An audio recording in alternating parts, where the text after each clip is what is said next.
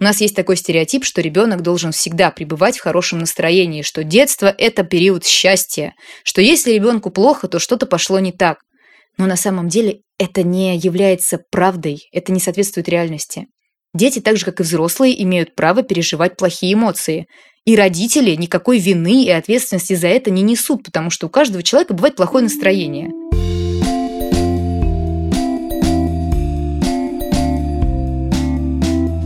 Всем привет! С вами снова самый честный подкаст о материнстве «Ты же мать», и мы его ведущие. Меня зовут Настя Хартулари, у меня есть дочка Варя, ей три года. Меня зовут Саша Довлатова, у меня трое детей. Дочка Маша, ей почти 15, сын Костика, ему скоро 7, и сын Миша, ему скоро 20. Меня зовут Настя Красильникова, у меня есть сын Федор, ему 4 года.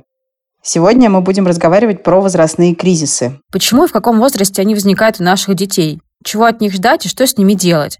А еще обсудим, как вести себя нам, родителям, и как справляться в этот непростой период с детьми и с самим собой. На эти другие вопросы нам поможет ответить психолог клиник доказательной медицины «Док Дети» и «Док Мед» Ольга Викторова.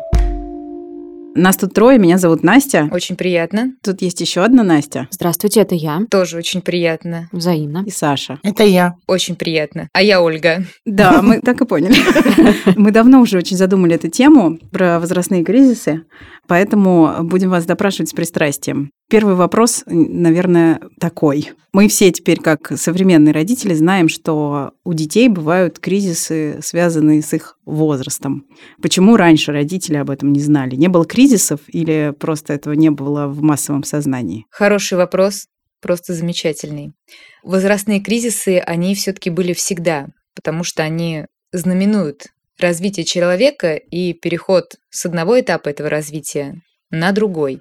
Но я думаю, что раньше, ну, смотря какое время, опять же, брать под раньше, потому что кризисы возрастные существуют, наверное, ну, последние 20-21 век это точно. Угу. Раньше, скажем так, не проводилось такого наблюдения скорее за развитием человека, чтобы выделить там конкретные этапы, потому что это было просто не нужно никому знать, как там развивается человек, как его можно развивать.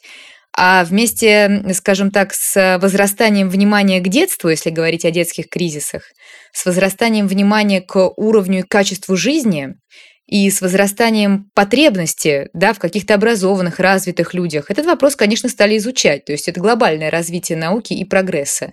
И это обнаружилось, но такая закономерность развития, безусловно, была и раньше. Угу. А давайте к определению перейдем. Что такое возрастной кризис и почему используется вообще слово кризис, если, как вы сейчас сказали, это переход от одного этапа к другому? На самом деле, почему используется слово кризис, мне так сходу сложно сказать. Возрастной кризис – это этап развития, который характеризуется резкими психологическими изменениями. И эти изменения, они позволяют перейти качественно новому периоду возрастного развития. Ну, наверное, слово «кризис» здесь употребляется, потому что это нестабильный период развития. То есть есть периоды развития стабильные, когда у человека накапливаются какие-то количественные изменения, а кризис – это резкий качественный скачок, когда личность человека становится качественно другой. Угу. То есть уже не в каких-то количественных вопросах дело, что там вырос на 2 сантиметра, на 1 килограмм поправился, а качество мышления меняется, качество восприятия себя. Оно становится другим, если говорить о детях. А вот когда мы говорим о детских возрастных кризисах, научно выделяются какого возраста? Потому что я бесконечно слышу, он так себя ведет, это кризис двух лет, потом это кризис трех лет, это кризис пяти лет. Они как-то обозначены четко, эти кризисы, системно? Да, конечно, есть системное обозначение кризисных периодов развития. На самом деле теории развития их очень много, и в них развитие человека трактуется немножко по-разному.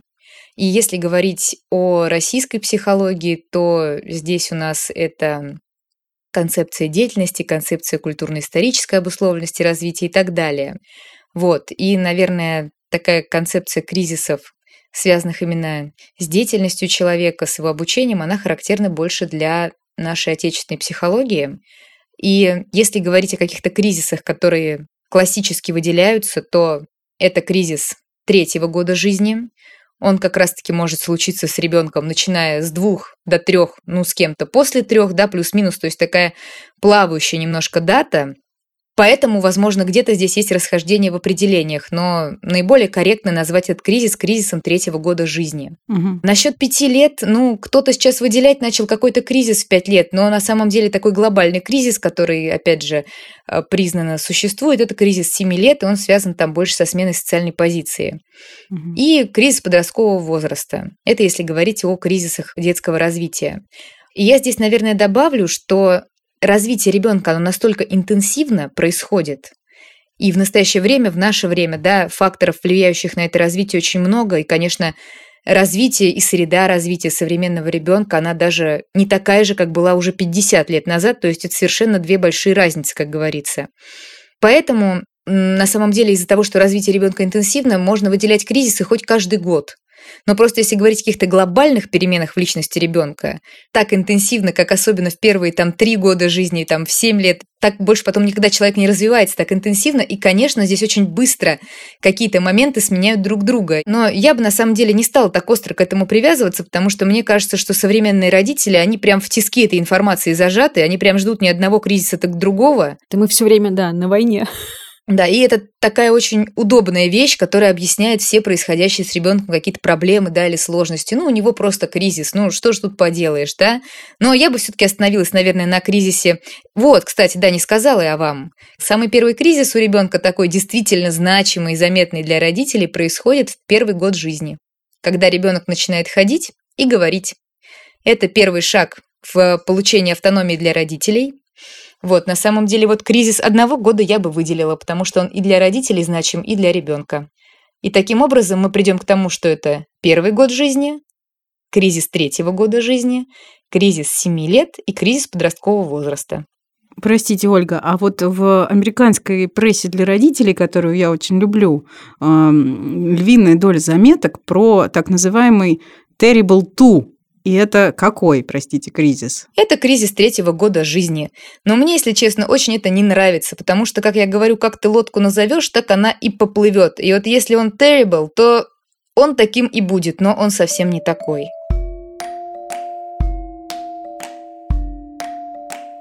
В чем состоит кризис первого года жизни? Симптомы, извините. И что делать? Любой кризисный период – это переход на следующий этап развития.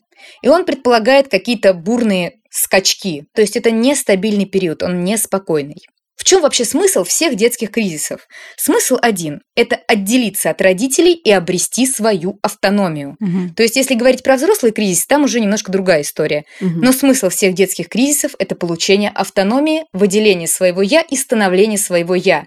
То есть, изначально рождаясь, ребенок на физическом уровне не может определить, где я заканчиваюсь, где мои ощущения заканчиваются, где мое тело заканчивается и где начинается другое. А его задача, в принципе, не только свое тело выделить из мира и от других тел, а все свои границы обозначить, свое мнение, свою позицию, свою личность, разобраться, где мое мнение кончается, где начинается другое мнение, разобраться, кто я, где я, что мне нравится, что мне не нравится. Это вот цель всех детских кризисов. И первый из этих кризисов случается примерно в районе одного года жизни. Ну, опять же, плюс-минус в зависимости от развития конкретного ребенка. Ребенок начинает автономно передвигаться. Ну, то есть даже когда он ползает, еще не так для него это явно, но когда он встал и пошел на своих двух ногах и получил такую хорошую автономию в плане взаимодействия с миром, это для него является очень резким, новым навыком. И ребенок, естественно, начинает активно познавать мир. То есть он понимает, что у него уже гораздо больше возможностей. Плюс некоторые дети, опять же плюс-минус, в этом возрасте у них начинаются такие первые азы развития речи. То есть некоторые дети прям говорить начинают отдельные слова, некоторые много слов. Угу. Совсем, конечно, редко сейчас, но некоторые начинают и по паре слов говорить, да, связывать. И когда ребенок понимает, что у него есть свое личное мнение, что он может куда-то пойти, ему что-то хочется, вот он решил куда-то пойти, ему это интересно, он, конечно, этим активно пользуется. Угу. И он хочет показать свою автономию. Ребенок осознает свои возросшие возможности, и его естественный интерес к познанию мира толкает его этими возможностями пользоваться, что он активно и делает. А в чем проявляется кризис вот этого первого года? Это в том, что ребенок не слушается или он начинает уходить? Кризис первого года жизни проявляется только в том, что ребенок начинает автономно передвигаться. И, возможно, он э, в силу, скажем так, еще незнания того, что опасно, что безопасно, он делает это довольно хаотично и не всегда понимает, где находится опасность. И, возможно, некоторые дети, ну, дети, опять же, бывают разные, но не всегда дети здесь реагируют каким-то образом на родителей. Мгм. А что делать родителям? Вероятнее всего, ребенок в первый год жизни, когда он все-таки даже сам начинает ходить, то он далеко не уходит. Дойдя на какое-то расстояние, он оглядывается на свою маму и проверяет, все же она здесь или нет, да? Что делать здесь родителям? Родителям я бы порекомендовала не брать на себя слишком много ответственности, потому что родители у нас в нынешнее время очень сильно переживают за все. За безопасность, за грязь, за все, что с ребенком там произойдет. Да, но здесь для себя надо понять, что нельзя две вещи. Вот есть два аспекта, про которые стоит говорить нельзя. Первое – это то, что объективно опасно. Прям реально опасно для жизни и здоровья. То есть, если ребенок там идет какой-то собаке, которая неизвестно откуда пришла, или если он бежит на дорогу, да, или если он собирается кусок стекла в рот взять, да, то есть явные ситуации, которые несут опасность жизни и здоровью ребенка. Или второй аспект – это когда поведение ребенка каким-то образом нарушает границы других живых существ. Ну, то есть, например, он начинает наизнанку выворачивать кошку, да, это нельзя. А во всех остальных ситуациях стоит как бы немножко лояльнее относиться к тому, что происходит. И если ребенок там сыпет песочек себе на голову и пытается его попробовать, в принципе, это не так уж страшно. Это такой опыт, который ребенок получает в данный момент. И если он сыпет песочек себе на голову и никому не мешает, то гораздо экологичнее позволить ему это сделать, позволить почувствовать последствия этого, плюс еще развивается сенсорика очень хорошо на таких играх. И, соответственно, через какое-то время велика вероятность, что ребенок утратит к этому интерес. Когда съест весь песочек в песочнице.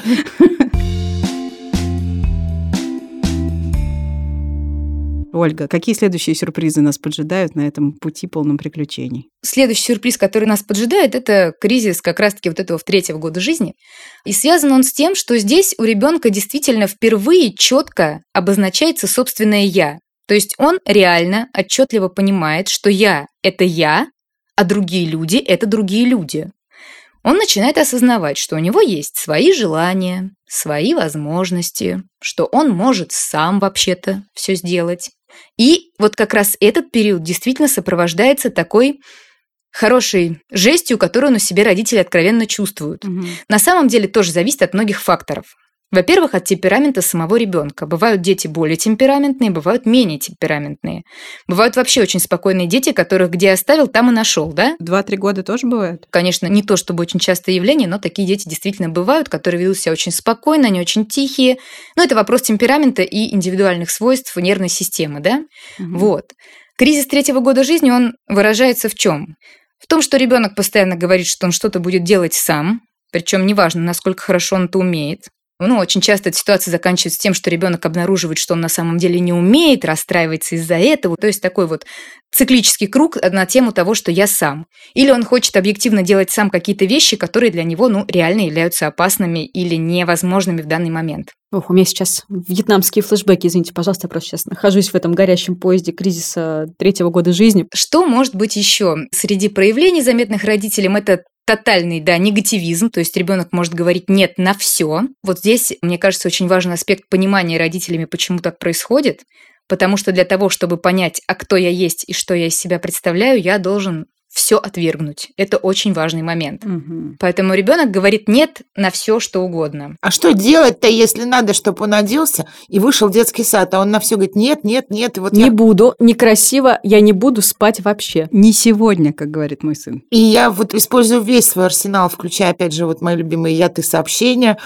манипуляции дешевые, подкуп, там все обещания, угрозы, шантаж. А ребенок все равно говорит, нет, я не пойду. Ну вот и, и чего? Да, давайте сейчас я буквально пару слов еще скажу про проявление а, этого кризиса, а потом мы посмотрим, что же можно с этим делать.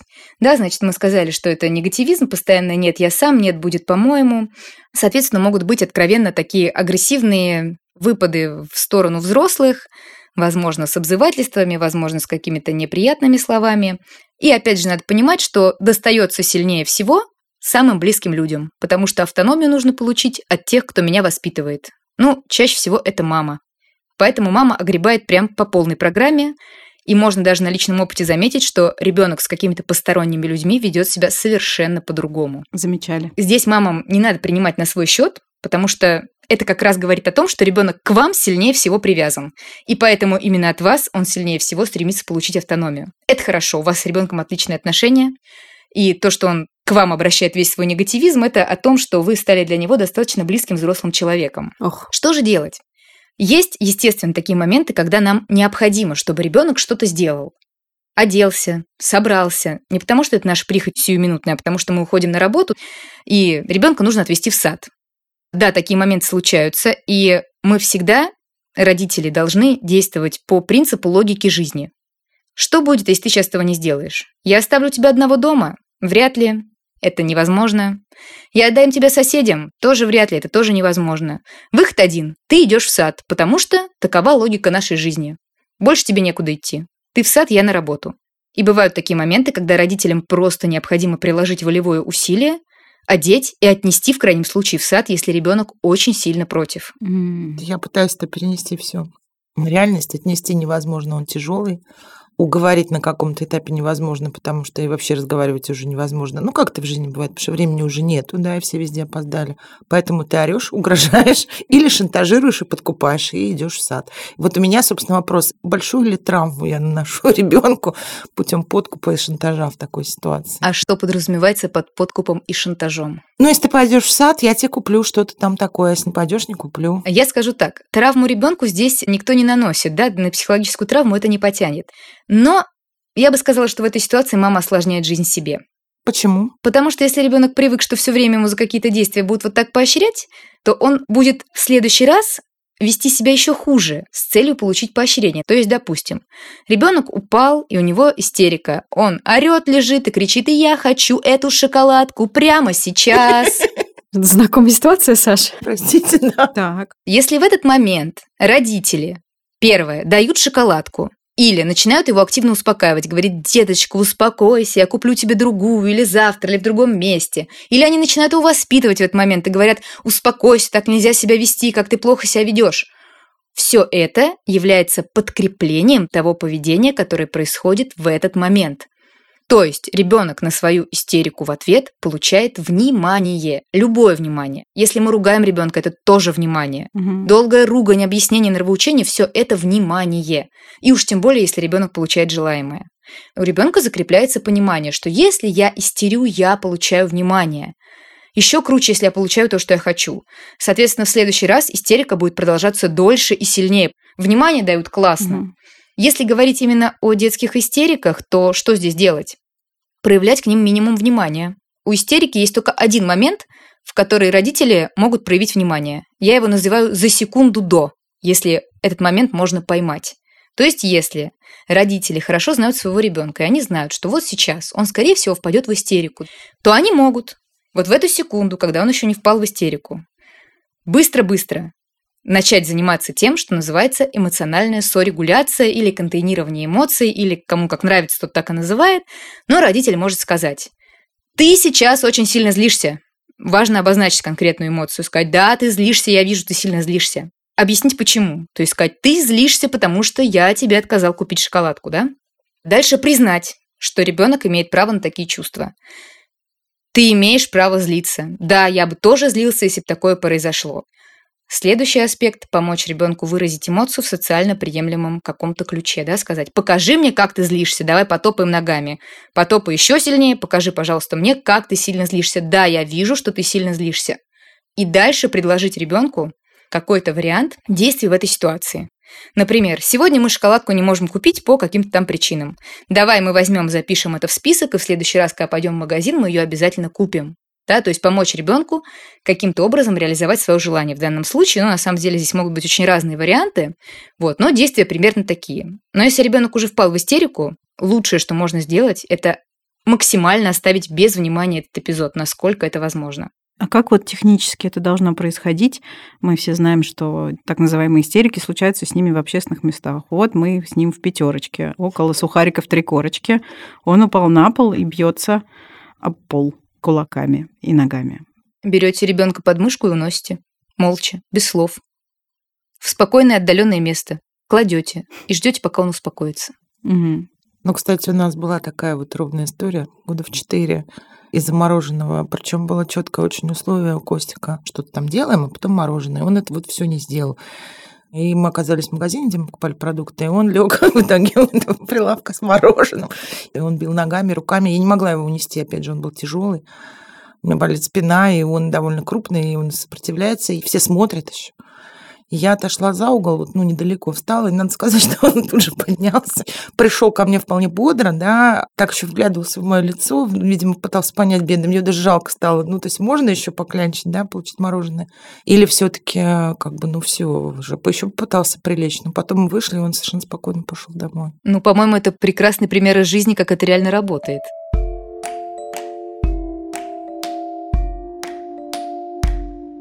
Как мы отличаем, ребенок действительно расстроился, ему больно, плохо, страшно, я не знаю, обидно, и довольно естественное желание как будто бы родителя в этом состоянии ему посочувствовать и утешить его. Как мы отличаем состояние, когда ему действительно нужно участие, присутствие и сострадания от состояния, когда мы не хотим подкреплять определенное поведение. Надо понимать, что в этом возрасте ребенку реально искренне больно, плохо и обидно. Ну, если говорить про возраст там до трех лет, ну, плюс-минус там до четырех лет, да, то есть дети, как правило, не симулируют, то есть они не лежат с одним открытым глазом, им действительно больно, плохо и не очень хорошо, но надо понимать, что если ребенок реально лежит кричит и бьет руками и ногами, то как бы вы ни хотели ему посочувствовать, он знает, что есть факт внимания, но содержательно он не воспринимает взрослого человека. Посочувствовать можно после. Иногда дети сами говорят, я успокоюсь, если ты будешь рядом сидеть. То есть остаться сидеть в комнате просто рядом с ребенком где-то, если он этого просит, если он действительно успокаивается в такой ситуации. Можно. Иногда дети там говорят, нет, уйди, я там не хочу тебя видеть. То есть я разные варианты рассматриваю. А бывает, когда ребенок просто лег, орет, он вообще уже ничего не видит. И в такой ситуации, в принципе, сочувствовать ему достаточно бесполезное занятие. Поэтому я говорю, что если хочется ребенку посочувствовать и научить его регулировать свои эмоции, понимать их, то это момент за секунду до. Когда это случилось, в принципе, не имеет смысла, что вы говорите. Лишнее внимание будет подкреплять дальнейший ор. Но содержательно ребенок не очень-то сосредоточен на том, что именно вы ему говорите. То есть это не столь важно. Ольга, а скажите, пожалуйста, почему тогда бытует распространенное мнение, что дети перерастают периоды истерик? Скажем так, не побоюсь, 99% детей пробуют в своей жизни истерику. Это естественный момент развития ребенка. Он попробует это. Даже раньше трех лет там дети в полтора года умеют красиво биться головой об пол. И если родители это заводят, они переживают, то дети продолжают еще интенсивнее биться головой об пол. Да, поэтому лучше просто подложить подушечку и выйти. Простите, я не могу просто не спросить. Вы не переживаете, когда с вашим ребенком такое происходит? А нет, не переживаю. Я знаю, что это означает. Я знаю, что если я буду обращать на это внимание, он будет делать это чаще. Зачем мне это нужно? Вот я рекомендую мамам эту позицию себе взять на вооружение. Нужно ли вам, чтобы это поведение повторялось часто? Если не нужно, то не нужно его подкреплять. Вот. Я вспомнила, как Костик бился головой о стену, потому что его кровать стояла у стены, и он хотел спать с нами. И я очень переживала, пока мне муж не показал. Это в темноте же, да? Он подкладывал подушечку к стенке, бился в подушечку и замедлялся каждый раз около. Я понимала, что он хочет продавить, чтобы мы его взяли, да? То есть он хочет спать с нами и продавливает это как только можно, а нам уже неудобно, например, было спать с ним. Но мне все равно было жалко. Ну, это же не мороженое, которое ему нельзя, или это лишнее, mm-hmm. или вредное. Да, он просто хочет спать с мамой, например, или хочет остаться с мамой. Вот на этом моменте, честно говоря, я ломаюсь, да, и все равно ему это разрешаю. Вот если там в, в плане конфет, мороженого и очередного как бы, пользования гаджетом я могу говорить нет, Костик до сих пор может из-за этого пытаться так продавить, да, повизжать. Ну, все, короче, короче. Но в каких-то вещах я не могу ему отказать, потому что мне, ну, я ему сочувствую, мне его жалко, да, он там во мне нуждается. И вот, честно говоря, я, сколько мы с вами говорили, там, жизненного опыта, я все равно не могу это как-то унифицировать, когда точно надо, да, постоять и подождать, а когда надо, ну, активно включаться. Честно говоря, часто, наверное, 80% моментов до истерики я их пропускаю. И сейчас у нас, да, у нас много бурь происходит, но Варя обычно фиксирует какой-то момент, успокаивается, сама останавливается и говорит, я закончила плакать, можно на ручке. Какой прекрасный уровень регулирования себя. Безусловно, но все равно момент, когда ее штормит, когда она в состоянии этой бури, это очень тяжело дается. Просто, к сожалению, сейчас довольно тяжело поймать этот момент до, чтобы как-то помочь справиться с ее эмоциями, потому что ее уносит с каких-то абсолютно непредсказуемых вещей. То есть это не момент покупки или не покупки мороженого или шоколадки. То есть это я могла неаккуратно как-то с ее точки зрения как-то некрасиво положила салфетки. То есть это вещи, которые я как-то не могу предсказать. Знаменитое печенье, которое сломалось. Печенье сломалось. Я хочу красные ягодки, есть только черные ягодки. Ну, то есть действительно есть моменты, когда ну совершенно ломается где тонко, и где совершенно ты не ждешь. Ольга, я еще хотела спросить про такую вещь. Мы говорим сейчас про детей, про их состояние mm-hmm. истерики. А что делать родителю, мне, маме, со своими эмоциями, которые на меня сваливаются в момент этой вот истерики? Смотрите, здесь на самом деле такой вопрос, на который прям совсем универсального ответа не дам, дам, но не самый универсальный, потому что когда родителям сложно переживать какие-то эмоции детей, это связано с тем, что родители сами не очень хорошо умеют переживать и сорегулировать эти эмоции. Потому что эмоции у нас остались до исторических времен, а контекст их возникновения очень сильно изменился. И вот, кстати, почему дети перерастают истерики? Потому что этот этап естественный для всех детей, потому что у ребенка процессы активации преобладают над процессами торможения. Просто ребенку с возрастом тормозить становится легче, вот и все. Да, и, соответственно, если говорить об эмоциях взрослых, то у нас эмоциональный ответ тоже гораздо быстрее рационального, то есть на физиологическом уровне. Эмоции срабатывают быстрее, чем логическая зона мозга, которая обрабатывает информацию. И, наверное, общий момент для всех родителей, который вот я могу универсальный сказать, то, что родители, особенно, наверное, современные, берут на себя очень большую ответственность за эмоции и настроение своих детей – у нас есть такой стереотип, что ребенок должен всегда пребывать в хорошем настроении, что детство – это период счастья, что если ребенку плохо, то что-то пошло не так. Но на самом деле это не является правдой, это не соответствует реальности. Дети, так же как и взрослые, имеют право переживать плохие эмоции. И родители никакой вины и ответственности за это не несут, потому что у каждого человека бывает плохое настроение. Как бы понятное дело, что если мама случайно ребенку там в глаз заехала, и он из-за этого истерит, да, здесь есть прямая причинно-следственная связь. Но если ребенок хочет есть только красные ягодки, а есть только черные, то это его выбор переживать из-за этой ситуации. И реальность жизни такова, что он, когда вырастет, у него тоже будет выбор, из-за чего переживать, из-за чего не переживать, из-за чего испытывать хорошее настроение, а из-за чего его не испытывать. Я хочу всем мамам сказать, что в этот момент помните, что вы не можете отвечать за все чувства вашего ребенка, что то, что ему стало плохо, грустно и обидно, ну, это нормально, он в данный момент может чувствовать плохие эмоции. Вы можете помочь ему их пережить. И даже то, что мама спокойно реагирует на вот эти эмоциональные всплески ребенка, она ему посылает сигнал, что первое, твои эмоции – это нормально, второе, ты можешь их пережить, ничего страшного в них нету, потому что когда родитель очень сильно реагирует на детские эмоции или их боится, то ребенок тоже получает сигнал, что мои эмоции либо какие-то неприемлемые, либо они очень страшные, настолько страшные, что даже мои родители не знают, что с ними делать. Да, но вот когда у ребенка случаются какие-то эмоциональные взрывы, то мама может, во-первых, ну, опять же, здесь это мы уже уходим в такую когнитивно-поведенческую психотерапию для родителей, да, то есть спросить себя, а что я в этот момент думаю? Какие я эмоции сейчас испытываю и какие мысли меня сейчас посещают? Может, я сейчас думаю, что я плохая мать, раз моему ребенку плохо. Дальше спросить себя, насколько эта мысль соответствует реальности. Плохая мать какая? У которой ребенок просто плачет? Так у 100% матерей дети плачут. Что же они теперь все плохие матери? Наверное, нет. Наверное, плохая мать. Для этого надо постараться сильно. И если конкретно каждая мама, у которой ребенок там плачет, злится, испытывает какие-то негативные эмоции, спросит себя, действительно, какие есть доказательства в пользу того, что она такая уж плохая мать, она их, скорее всего, в реальности-то и не найдет. Опять же, тоже практика, как в себе эти правильные мысли потихонечку тренировать и насаждать, да, потому что наши эмоции, они связаны с нашими мыслями. Мы о чем-то думаем, да, как-то воспринимаем ситуацию. Это вызывает в нас определенный эмоциональный ответ. Да, и поэтому для начала неплохо бы проанализировать, сосредоточиться на себе. Спросить, а почему я сейчас переживаю? Что для меня значит то, что мой ребенок лежит в истерике? О чем я думаю? Какие меня посещают мысли? У меня вот есть ответ. В этой ситуации большинство матерей думает только об одном. Когда это происходит в публичном поле, когда есть зрители. Потому что мать думает не о том, что она плохая, потому что у нее ребенок плачет, а мать думает о том, что она плохая, потому что она его плохо воспитала, и он плачет, визжит и бьется об холодильник в супермаркете, где на него смотрят 100 человек, и все осуждают, что она не смогла его воспитать и не научила ходить в магазин нормально.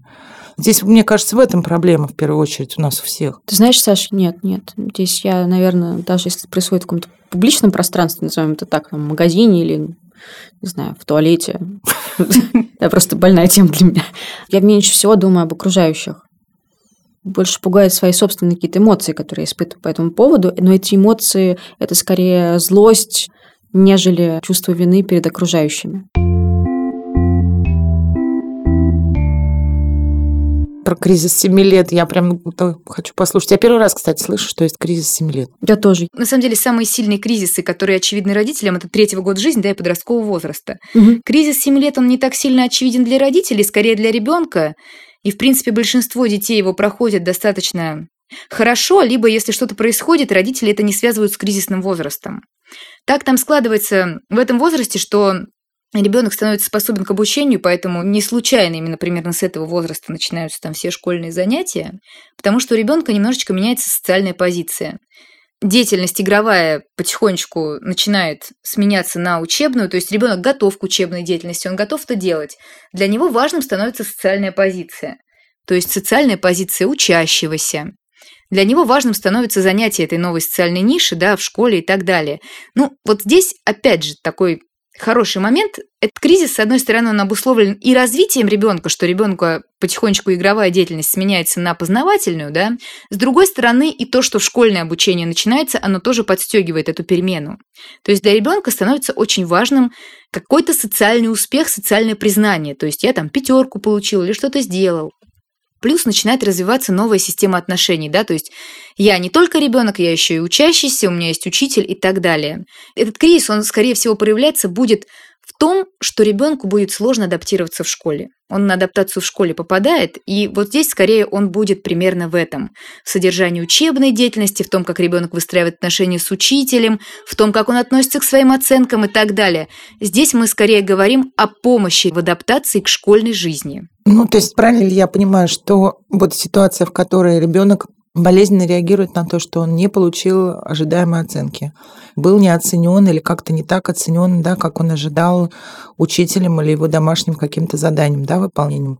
Или вот он шел с прекрасными ожиданиями, вот здесь пойду в школу, буду дружить, у меня будут новые друзья, а все друзья противные, никто с тобой не дружит, да, и вообще. Вот здесь могут быть проблемы, да, из-за этого. Да, здесь могут быть проблемы, плюс, конечно, такой очень очевидный фактор – это школьная неуспешность. То есть ребенок учится плохо, отношения завязывает плохо, то есть он попадает в такую тотальную ситуацию неуспеха. Прям с первого класса. Да, как раз говорим, да, в первом классе, то есть там сразу наступает такая ситуация, что, ну, говоря простым языком, ребенку тяжело учиться, тяжело находить контакт с окружающими, да, и либо это все вместе, либо что-то одно из этого, либо ребенку, в принципе, физиологически тяжело адаптироваться к школе, то есть там начинаются какие-то расстройства уже психосоматического характера, да, то есть нарушение сна, нарушение аппетита, может быть, какие-то болезни странные, непонятные, частые, да, то есть когда это действительно тотально все выглядит так, то да, мы можем говорить о том, что...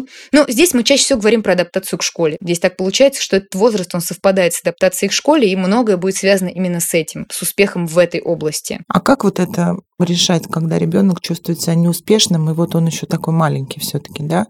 Ну, то есть можно говорить, да ты лучше всех, да ты все равно молодец, это понятно, да? Можно, как многие родители делают, начать вместе там с ребенком фигачить домашние задания, самые лучшие, самые красивые, лучше всех учить стихи. Ну, вот тут Настя морщится, она, но я это наблюдала, это именно так и происходит, да? И мотивировать его таким образом к успешности. Мне кажется, что это обратный эффект какой-то имеет, да?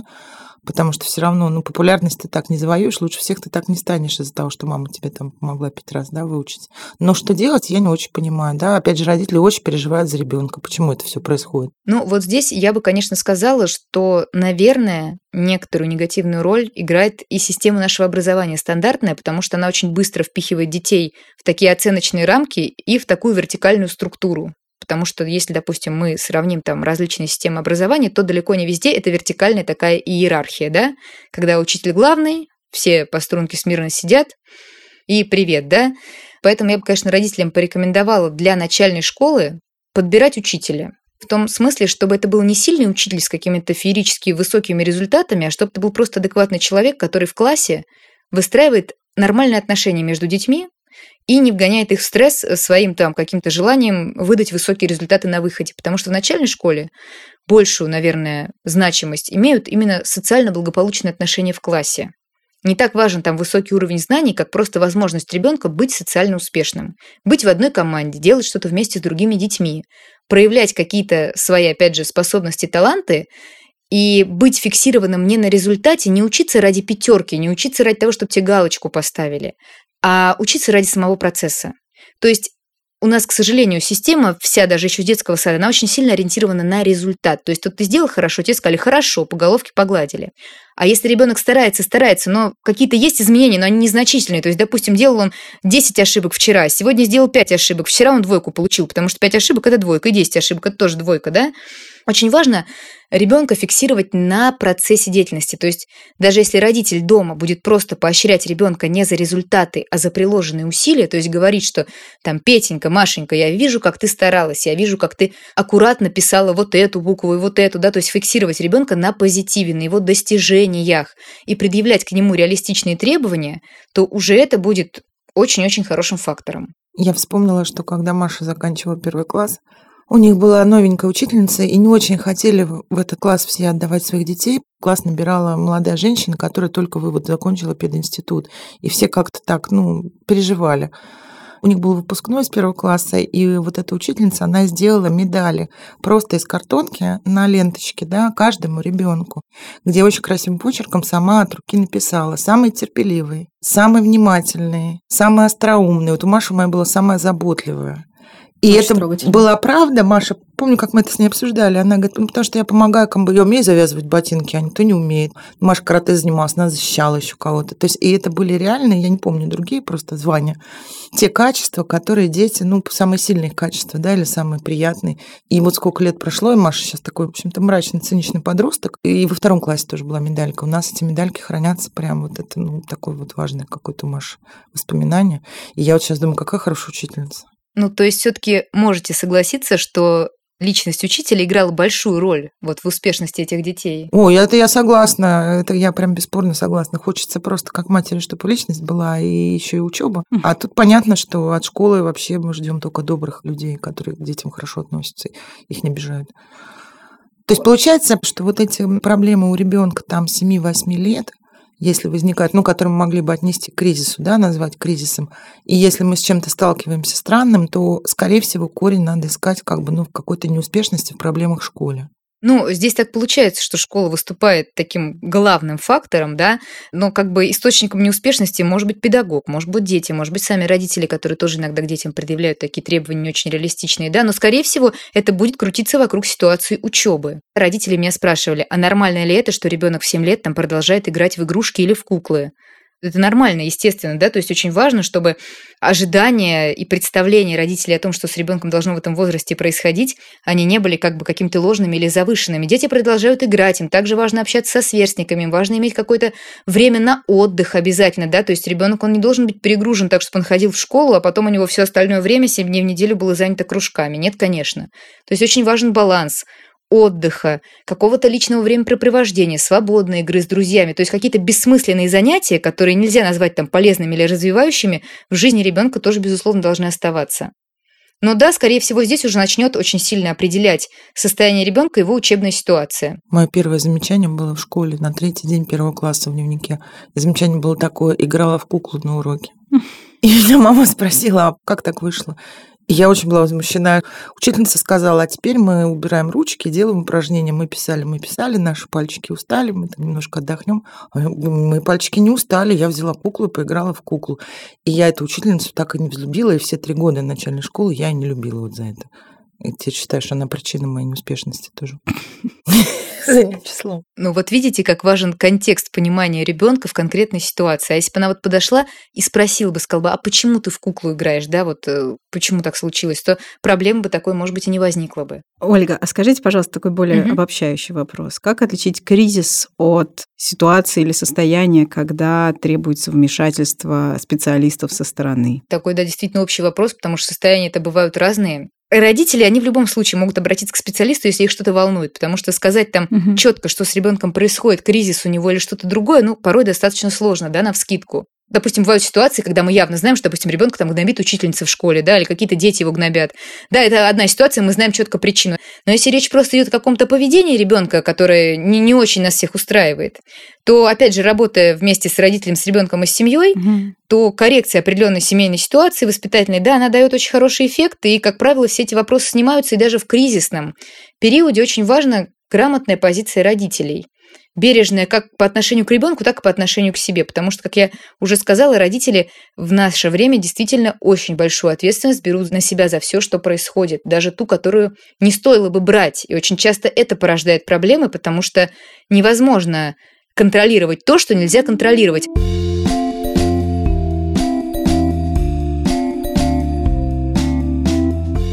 С вами был самый честный подкаст о материнстве «Ты же мать». Спасибо, что вы нас слушали, и, как обычно, прошу вас не забыть поставить нам оценку в том приложении, в котором вы слушаете подкасты. А еще оставляйте комментарии и пишите нам письма по адресу подкаст собакамедуза.io с пометкой «Ты же мать». А пока вы ждете нашего следующего выпуска, слушайте другие наши подкасты. Например, подкаст «Что случилось?» о новостях, которые долго будут актуальными. Или смотрите YouTube-шоу «Радио Долин» или «Скажи Гордеевой». Кстати, вышел недавно совсем очень классный выпуск с Манижей, который скоро поедет на Евровидение. Пока-пока. Пока. Пока.